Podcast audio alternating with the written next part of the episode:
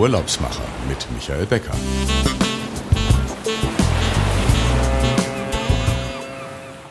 Liebe Zuhörerinnen und Zuhörer, herzlich willkommen bei unserem Reisepodcast Die Urlaubsmacher. In unserer heutigen, und das ist jetzt die 51. Folge, reisen wir an die Westküste Mexikos, die Riviera Nayarit am Pazifischen Ozean. Und die Küste, die liegt ungefähr 640 Kilometer westlich von Mexiko-Stadt, ist 300 Kilometer lang und für Naturliebhaber und Sportler ein Hocherlebnis. Auch wer archäologisch interessiert ist, kommt dort auf seine Kosten.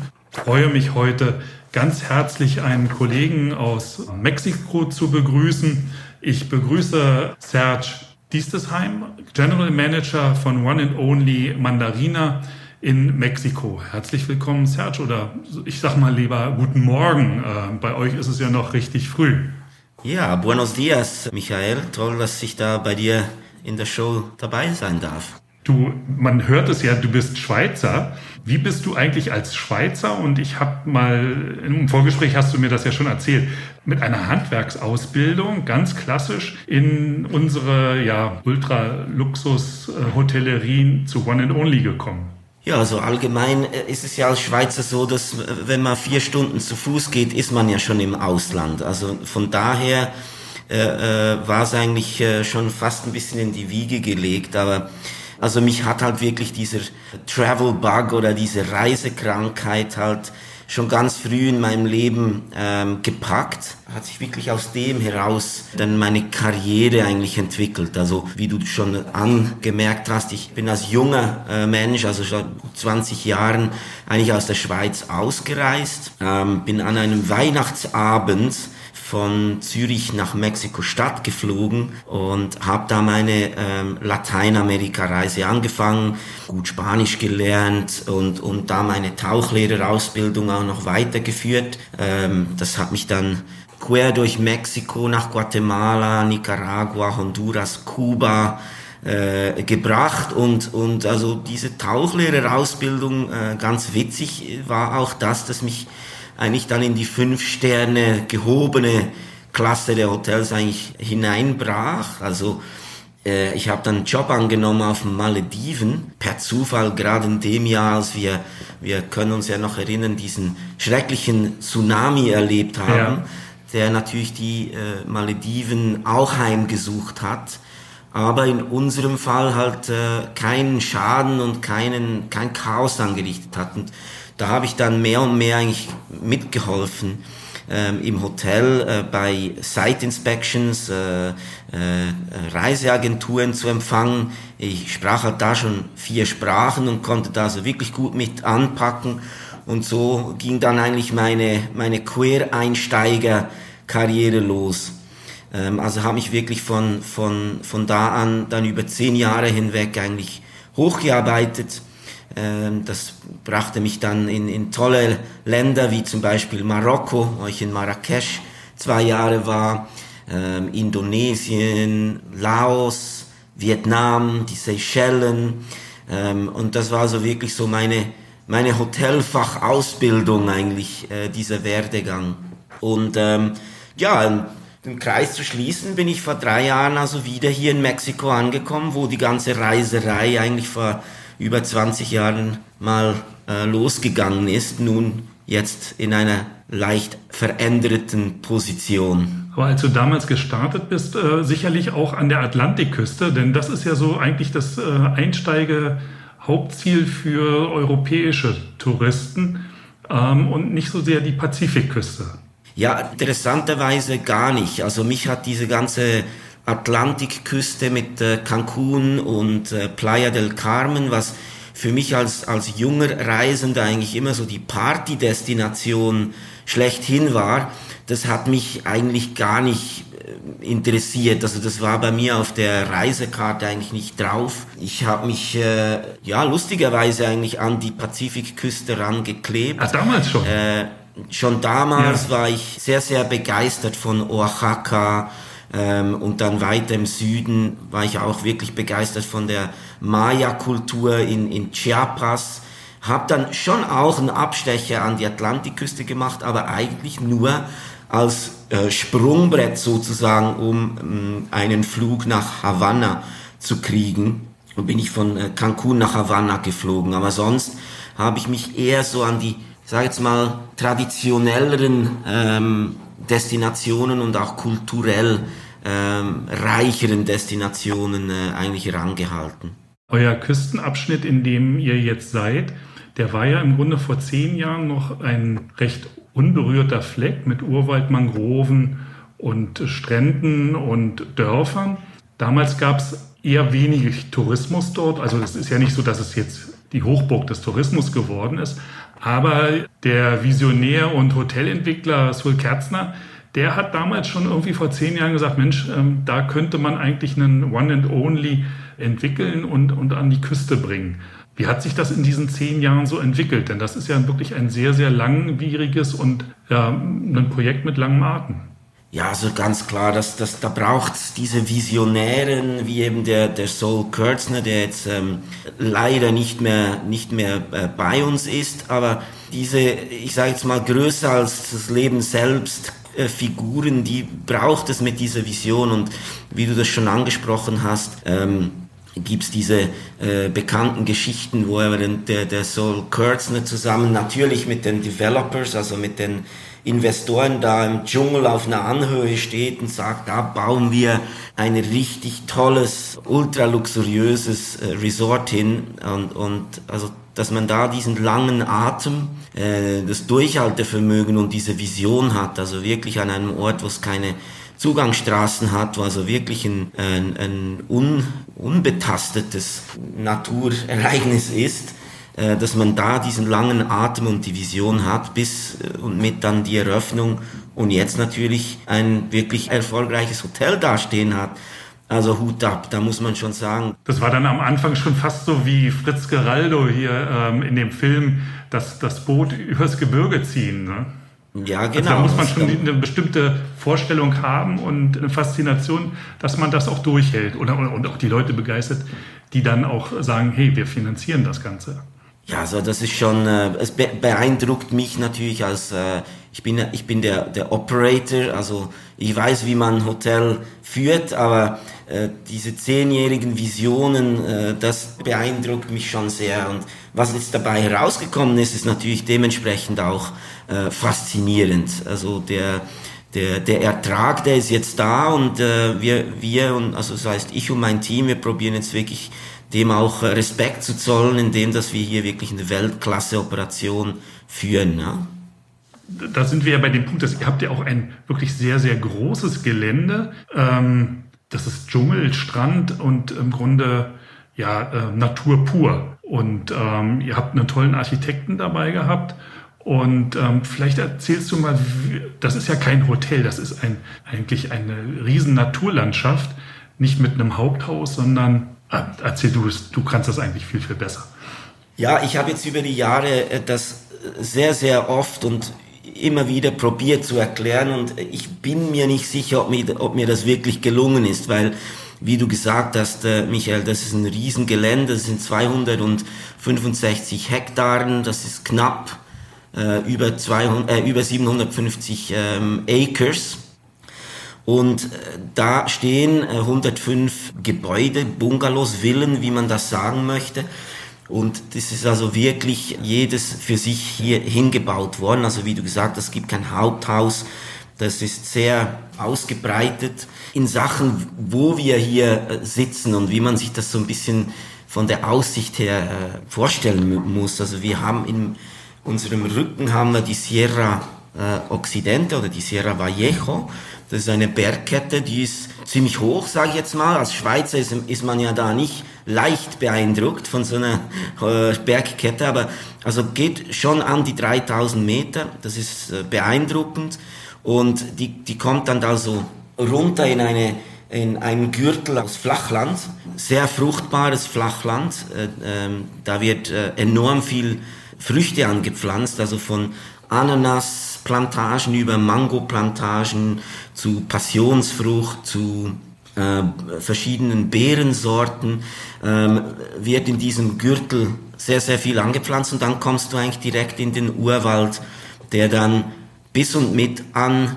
die Pazifikküste rankommt. Also wieder, wiederum eine äh, wirklich spektakuläre Kulisse, wie dieser Kontrast von diesem knallgrünen äh, Urwald äh, äh, hin bis zum stahlblauen Pazifik, also äh, nahtlos ineinander übergehen, das fasziniert mich eigentlich jeden Morgen und jeden Tag wieder, wie, wie das Zusammenspiel hier geht. Ähm, es ist vulkanisch, äh, also wir äh, profitieren jetzt nach äh, Hunderten und Tausenden von Jahren von diesem äh, vulkanischen Ursprung, dadurch, dass es erstens mal topografisch sehr interessant ist, also es ist sehr hügelig, es hat äh, spektakuläre, spektakuläre Klippen, äh, die natürlich auch immer für tolle Aussichten sorgen, aber es ist halt einfach sehr, sehr fruchtbar und grün. Also ich war ja bis, bis ich hier nach Mexiko kam auch ein ganz schlechter Gärtner. Bei mir ist, sind die Sachen dann immer meistens nach ein paar Wochen eingegangen und das hat sich hier schlagartig geändert. Also ich bin jetzt von 0 bis auf, ich sage mal, eine 8,5 wow. auf eine Skala von 10.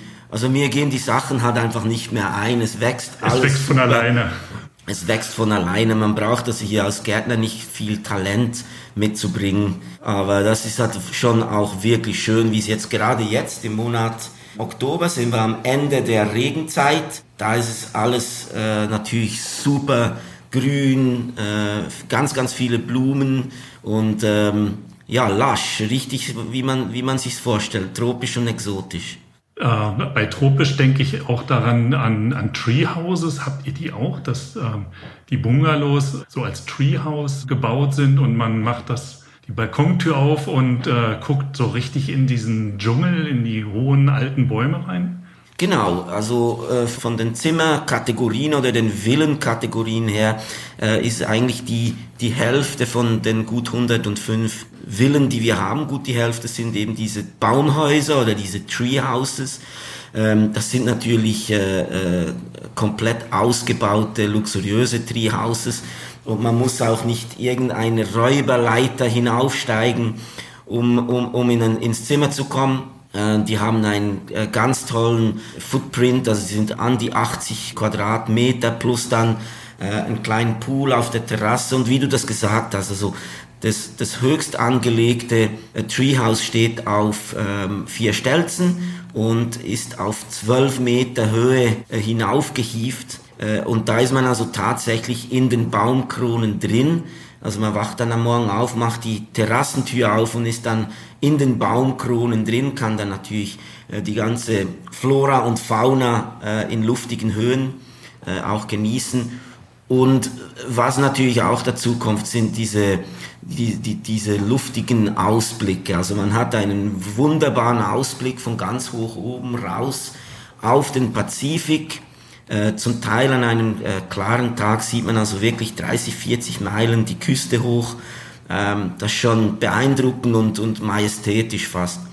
Ähm, auf der anderen Seite haben wir dann äh, auch diese Cliff-Villen und wie halt der Name schon sagt, hat mehr mit Erde, mit Klippen, mit Steinen zu tun. Ja, auch die Materialien, die wir da verwendet haben, es ist mehr Stein. Bei den Treehouses haben wir viel mehr warmes Holz verarbeitet. Und aber auch da so in den in den Cliffvillen ähm, wachst du halt am Morgen auf, gehst zu der zu deiner ähm, Haustür raus und hast unter Umständen einen hunderte, alt, hunderte Jahre alten Baum vor, der, vor dir stehen. Oder äh, halt tropische äh, Fruchtbäume, äh, gerade die Mangobäume, die äh, in der Saison dann immer eine ähm, Attraktion bieten. Also es ist wirklich eine Immersion pur. Das ist ähm, ein komplett intakter Abschnitt von Regenwald hier.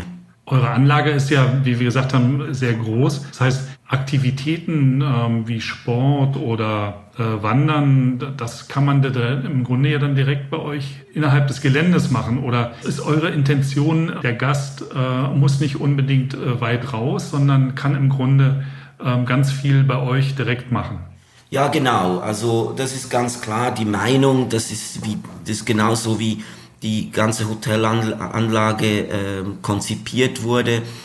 Und äh, die Meinung ist halt wirklich, die Gäste bleiben bei uns, aber es darf denen ja äh, ganz sicher nie langweilig werden. Das ist eine, eine große Verantwortung, die wir haben, dass wir die, die, die Gäste auch wirklich ansprechen und, und unterhalten in einem, äh, in einem wirklich meaningful und attraktiven äh, Konzept. Um da ein paar Beispiele zu nennen, also wie du gesagt hast, wir haben äh, Mountainbike-Tracks angelegt, die also wirklich auch den ähm, anspruchsvollen äh, Mountainbiker noch was bietet. Also ich bin jetzt da seit gut zwei Jahren meine Runden am Drehen und äh, muss also meine Technik immer noch um, um einiges verbessern. Wanderwege wurden angelegt. Die einen ähm, brauchen wir für äh, geführte Wanderungen, wo es dann äh, auch ein bisschen in die Botanik reingeht. Hier und da auch mal ein bisschen Wildlife. Nichts Gefährliches, aber schon viel Interessantes. Wir haben vier Ziplines, die über die Baumkronen hinweg sausen, also zwischen 150 und 250 Meter lange Ziplines auf dem Hotelgelände. Und dann also eins von meinen, von meinen Lieblingsörtchen, wenn man dem so sagen kann, sind unsere äh, Pferdestallungen. Äh, wir haben im Moment 45 oder muss ich sagen 44,5, weil Ihr der Last bekommen. Dance da, da haben wir Zuwachs gekommen, der weiß er selbst noch nicht, dass er ein Pferd ist. Also das ist ein, das ist ein Kopf mit vier Beinen bis jetzt. Aber macht natürlich ganz viel Spaß. Da gehört ein Polo-Club, ein Poloplatz mit dazu. Da spielen wir dann Wochenends auch äh, Polo-Show-Matches. Das ist eine richtig coole Attraktion für unsere Gäste. Ähm, und wir haben im Resort drin also einen ganz, ganz tollen Spa, der den man sich auch äh, weg vom konventionellen Spa vorstellen muss. Also das ist nicht Hauptgebäude mit Massagezimmern, sondern das ist eine groß angelegte Gartenanlage oder eine vulkanische Gartenanlage. Und in dieser Anlage drin haben wir eigentlich so acht Stationen, ähm, von denen eine natürlich die äh, Massagezimmer sind. Ähm, dann haben wir eine Abteilung Nasszone, äh, mit Sauna, mit einem 15 äh, Celsius grädigen Kaltwasserplunge, mit äh, Steambath, mit äh, ganz tollen Relaxation-Zonen. Dann haben wir einen tollen Gym mit äh, State-of-the-Art Equipment und schöne Aussichten natürlich wieder in den Dschungel. Das ist ja das, was eigentlich so viele dann so fasziniert. Wenn man dann auf so einem Fahrrad sitzt oder einer Rudermaschine und dann den, den tollen Ausblick genießen kann. Genau, also das ist, das ist wirklich attraktiv. Und äh, da haben wir auch ganz tolle Fitness-Instructors, die also da immer auf Standby sind, ähm, die einem da den einen oder anderen Tipp mitgeben können. Ähm, und was ein ganz wichtiger ähm, Komponent äh, bei uns im, im Spa oder im Wellnessbereich ist, was man hier in, in Mexiko als Curanderismo äh, beschreibt oder übersetzt ganz einfach äh, heilen oder Heilung. So in Mexiko haben wir hier das Glück von ähm, einer Tausenden von Jahren alten Kultur ja, Gebrauch machen zu können und zu dürfen. Eine ganz äh, wichtige, wichtige Komponenten in dieser Heilkultur sind, äh, sind äh, Riten wie der Temescal, äh, den man, ich sage jetzt mal ganz einfach, als eine mexikanische Sauna beschreiben könnte, aber da gehört natürlich viel mehr Emotionales und ähm, Spirituelles mit dazu.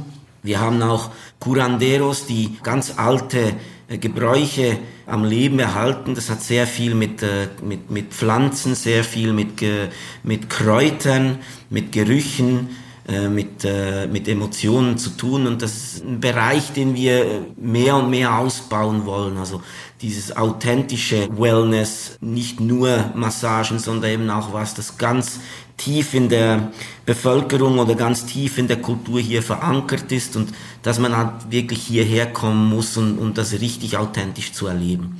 Also dem, dem Gast wird's nicht, nicht langweilig. langweilig. Und äh, wie bewegt sich der Gast bei euch? Ähm, er kann ja jetzt nicht mit der Zipline ähm, ins Spa oder ins Restaurant. Ähm, ihr habt dafür sicherlich Clubcards oder, oder wie sind die Gäste so unterwegs? Natürlich auch zu Fuß, aber was ist so eigentlich so die gebräuchliche Fortbewegung auf eurem Gelände? Ja, also die Distanzen sind halt schon äh, groß und deshalb haben wir hier eine ganze Flotte von diesen Golf-Buggies oder diesen Club-Cars auf Standby, Wir haben äh, hier oder wir arbeiten hier mit einem Host-System und in anderen Orten nennt man das vielleicht ein Butler. Bei uns ist das ein Host und, und der ist also wirklich für ganz viel zuständig. Ähm, der hilft bei den Restaurantreservationen, der hilft bei den Spa-Reservationen, der hilft einem, die richtigen Entscheidungen für die richtigen Exkursionen, für die Zimmerzubereitung, Spezialrequests oder Präferenzen, aber der hilft einem eben auch auf dem Gelände hin und her zu zappen und äh, ist also hier auch fast ein bisschen der Privatfahrer. Und wenn man da einen von diesen Golfcards braucht, dann geht das äh, meistens wenige Minuten und da steht einer äh, vor dem Haus bereit. Ich schätze es dann aber immer, wenn ich Gäste sehe, die auch immer ein bisschen zu Fuß unterwegs sind, weil man kann also wirklich enorm viel beobachten. Ähm, ich habe vorher kurz die äh, Flora und die Fauna angesprochen. Also da gibt's äh, in der Vogelwelt, in der Botanik, hat so viel Interessantes, dass man auf so einem kleinen, sage jetzt mal, Morgenspaziergang ähm, miterleben kann. Also ich rate das schon ganz, ganz äh, herzlich an, dass man auch ab und zu mal 10, 15 Minuten hier einen Spaziergang unternimmt. Besonders nach einem äh, guten Frühstück in einem eurer Restaurants. Auf, auf das Essen kommen wir gleich noch zu sprechen. Ich, du hattest eben ein Stichwort Exkursion. Ähm, ihr organisiert für die Gäste auch die Exkursionen, wenn man einfach auch mal ja, in die Archäologie eintauchen möchte und mal ähm, woanders hinfahren möchte. Ähm, Vielleicht sagst du dazu noch was und die Zuhörer interessiert wahrscheinlich auch das Thema Sicherheit. Ich habe gelernt, du wohnst gar nicht äh, direkt in eurem Resort, sondern ganz normal außerhalb. Vielleicht mal ein paar Tipps, Exkursionen und wie du mit deiner Partnerin auch direkt alleine unterwegs bist in eurer Region dort. Ja, sehr gerne. Also in Sachen Exkursionen, also wie gesagt, wir haben halt wirklich ein tolles Angebot auf dem Resortgelände selbst. Wenn wir aber auch immer wieder Gäste haben, die dann so ein bisschen mehr Adventure und ein bisschen außerhalb äh, unseren Pforten auch äh, das, die Umgebung erkunden möchten. Da gibt's also ganz tolle Dörfer, äh, ganz zu Anfang. Ähm, Sayulita, San Pancho, Lo de Marcos, das sind eigentlich alles so kleinere ja, Fischer, heute mehr Surfer, Dörfer, ähm, die man da innerhalb von 20, 25, 30 Minuten äh, mit dem Auto erreicht. Äh, wirklich cooles Ambiente, weil es eben diese Mischung zwischen mexikanischem Fischerdorf und diesem, soll ich sagen, Boho-Schick, Surfer-Town, wo halt ganz viele junge Menschen auch leben und, und den Endless Sommer genießen. Und da hast du ja schon ein bisschen die Sicherheitslage angesprochen. Ähm, also ich kann ja jetzt nur von meinen drei Jahren sprechen, die ich hier selbst gelebt habe. Und also habe mich hier wirklich immer sehr, sehr wohl gefühlt, in keiner, in keinster Weise irgend, irgendwann mal ein unangenehmes Erlebnis gehabt, sei das, wenn ich eben in den Dörfern unterwegs bin, sei das, wenn ich auf der ähm, Nationalstraße, auch spät nachts noch, durch den Wald fahre in, in mein Nachbardorf, wo ich wohne, in 20 Minuten von hier. Ähm, und das Gleiche gilt auch für meine Partnerin, die hier mit mir lebt. Also wir haben hier wirklich äh, einen ganz ähm, tollen Lebensstil angetroffen, wo, wo natürlich Sicherheit immer ein großes Thema ist. Das ist auch für uns ein großes Thema und fühlen uns also wirklich sehr, sehr sicher und wurden auch äh, enorm gut von äh, der einheimischen äh, Community an, aufgenommen, also wirklich tolle Leute, äh, immer gut drauf und ähm, ja, wir sind auch äh, Naturliebhaber und äh, wandern auch ein bisschen äh, selber auch mal ein bisschen weiter weg von, äh, sage ich jetzt mal, diesem Beaten Track. Und da gibt's auch so archäologisch, äh, kulturell wahnsinnig äh, imposante Orte, wo man äh, ähm, die ganzen Huichol und Kora-Kulturen live erleben kann. Also ich sage jetzt nicht live, dass man in indigene Dörfer geht, sondern mehr, wo man eben archäologische Fundstätten äh, auffinden kann, äh, Petroglyphen, die tausende von Jahre alt sind, wo man äh, Zeichnungen und, wie sagt man, äh, Testimonien noch ja. ähm, noch findet. Also eine ganz, ganz interessante Gegend, ähm, ganz viel tolle Musik, die hier auch aus der Gegend kommt. Also die ganze Mariachi- und Banda-Kultur ist hier ähm, sehr, sehr am Leben. Das genießen wir auch sehr. Und äh, dann auch die kulinarische Kultur. Äh, ist hier an der Nayarit-Küste, an der Pazifikküste, natürlich äh, beeinflusst von dem Reichtum, das der Pazifik uns bringt, aber auch äh, in Sachen äh, den ganzen Soßen und äh, Zutaten, äh, frisches Gemüse und traditionelle Gerichte. Also da ist man wirklich in einer Hochburg hier in Nayarit und im Nachbarstaat von, von Jalisco. Essen äh, darf eigentlich bei uns hier in den Gesprächen nie fehlen. Was sind so deine Lieblingsgerichte, wenn du an die mexikanische Küche denkst? Naja, also wie gesagt, ich, ich, ich esse halt wirklich äh, gern, was von der Region kommt. Und dann, da ist ja in Mexiko äh, eine riesige Vielfalt vorhanden. Äh, hier speziell in, in unserer Gegend an der Küste Nayarit gibt's ein Gericht, das heißt äh, Sarandeado. Das ist also ein, äh, ein ganzer Fisch, den man dann kochen sagt man Butterfly schneidet, also aufklappt und dann mit einer frischen, ganz leicht scharfen roten Soße richtig einschmiert und dann äh, auf der Haut grilliert. Also das gibt dann eine ganz knusprige Seite und eine ganz saftige Seite. Und das ist also so traditionell ein Gericht, das man am besten hier irgendwo in einem kleinen Strandrestaurant oder dann halt bei uns im Strandrestaurant genießt. Das ist ein ganz typischer äh, Teller, den wir hier äh, auch zelebrieren. Und also darf man nicht von der Pazifikküste abreisen, ohne mal so ein Sarandiado äh, gegessen zu haben. Aber ihr macht ja auch noch was ganz Besonderes. Eure Köche tauschen sich zwischen den Resorts aus. Ich habe gehört, ihr habt jetzt oder ihr hattet jetzt Gäste aus einem anderen One and Only bei euch, die für eure Gäste gekocht haben und ähm, oder die kommen jetzt erst, weil bei denen die Wintersaison äh, kommt. Vielleicht dazu noch mal ein paar interessante äh, Worte. Das ist ein Projekt, das äh, richtig Freude macht. Äh, da muss ich, das muss ich eigentlich ähm, meinem Chefkoch, dem Olivier Debois, zuordnen. Also das war so ein bisschen sein Baby. Der ist sehr, sehr gut in der lateinamerikanischen Küchen- oder Kochwelt ähm, verstrickt, also hat ganz, ganz viele Kontakte und hat da angefangen, eigentlich Kollegen, wenn man so will, gute Freunde und Kollegen, die selbst auch Restaurants betreiben, hier ins One and Only Mandarina einzuladen und Spezialevents äh, zu kreieren. Also wir, wir haben praktisch jeden Monat einen äh, Gastkoch bei uns, wo es dann ähm, entweder an der Bar oder in einem von unseren Restaurants eben diesen Spezialevent gibt und das haben wir dann weitergezogen und äh, das hat sich dann so ergeben, dass wir ähm, unseren kleinen Events-Pavillon, den wir haben, da ist eine tolle Küche reingebaut worden.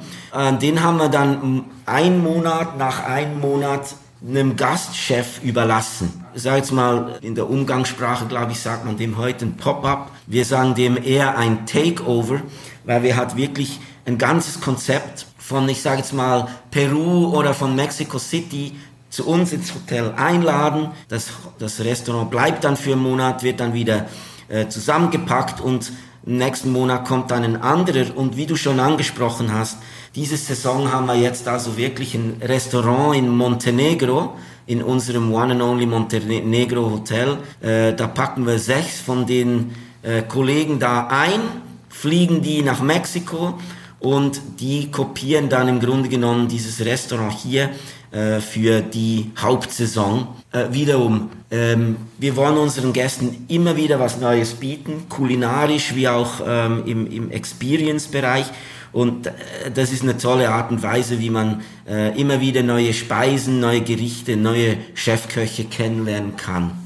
Das ist, glaube ich, genau der Punkt, äh, wie wir in unserem Netzwerk, ob das jetzt eben auf äh, Management-Ebene ist oder äh, in der Küche, wie man untereinander neue Kollegen kennenlernt und mit sich, sich mit denen austauscht und vielleicht auch dann mal gemeinsam neue Projekte angeht. Ähm, das finde ich für eure Küche wirklich richtig toll. Also ich koche auch sehr gerne und Fisch ist wirklich was Tolles und Fisch auf der auf der Haut gegrillt, ähm, das ähm, kommt eigentlich immer gut und überall, ja, kommt überall gut an.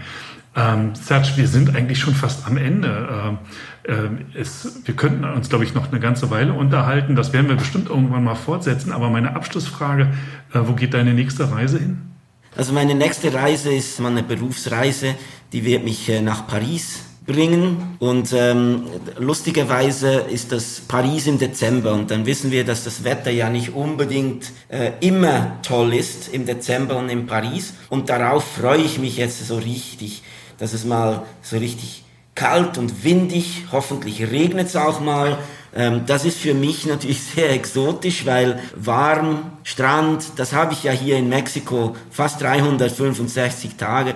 Also jetzt freue ich mich mal für ein paar Tage europäisches Sudelwetter, wenn man das so sagen darf. Da kann ich dir eine ganze Menge berichten. Nach einem tollen Sommer hier in Deutschland oder in Europa ähm, ist ja jetzt auch hier der Herbst eingezogen. Ähm, die Blätter liegen alle schon äh, am Boden und es wird nass und kalt und äh, bisschen ungemütlich. Aber das gehört einfach eben zur europäischen Herbst-Jahreszeit dazu. Ähm, ist wahrscheinlich etwas anders, als wenn man in Mexiko, wie du sagst, eigentlich es gewohnt ist, immer warm und schönes Wetter. Oder aber in der Regenzeit sicherlich auch regnet es bei euch auch mal ein bisschen ab äh, vor den hohen Bergen, ähm, aber eher weniger.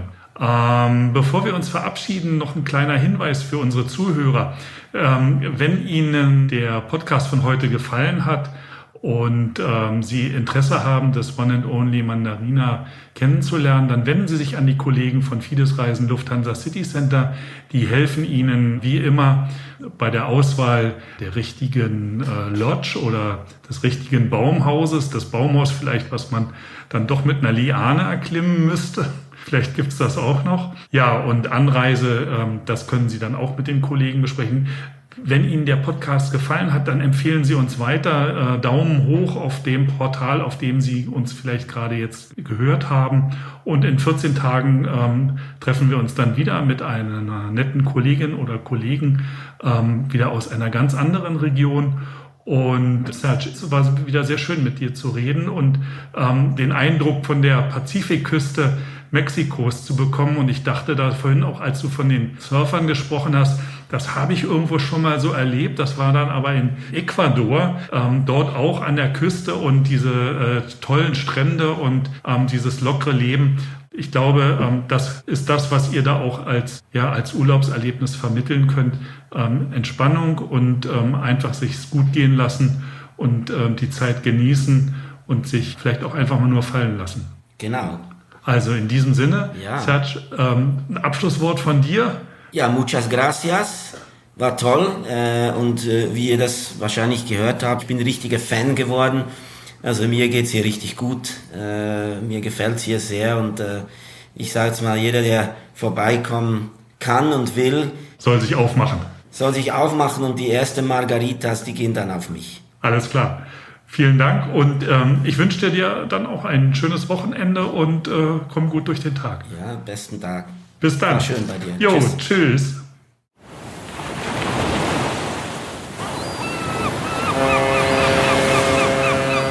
Die Urlaubsmacher mit Michael Becker.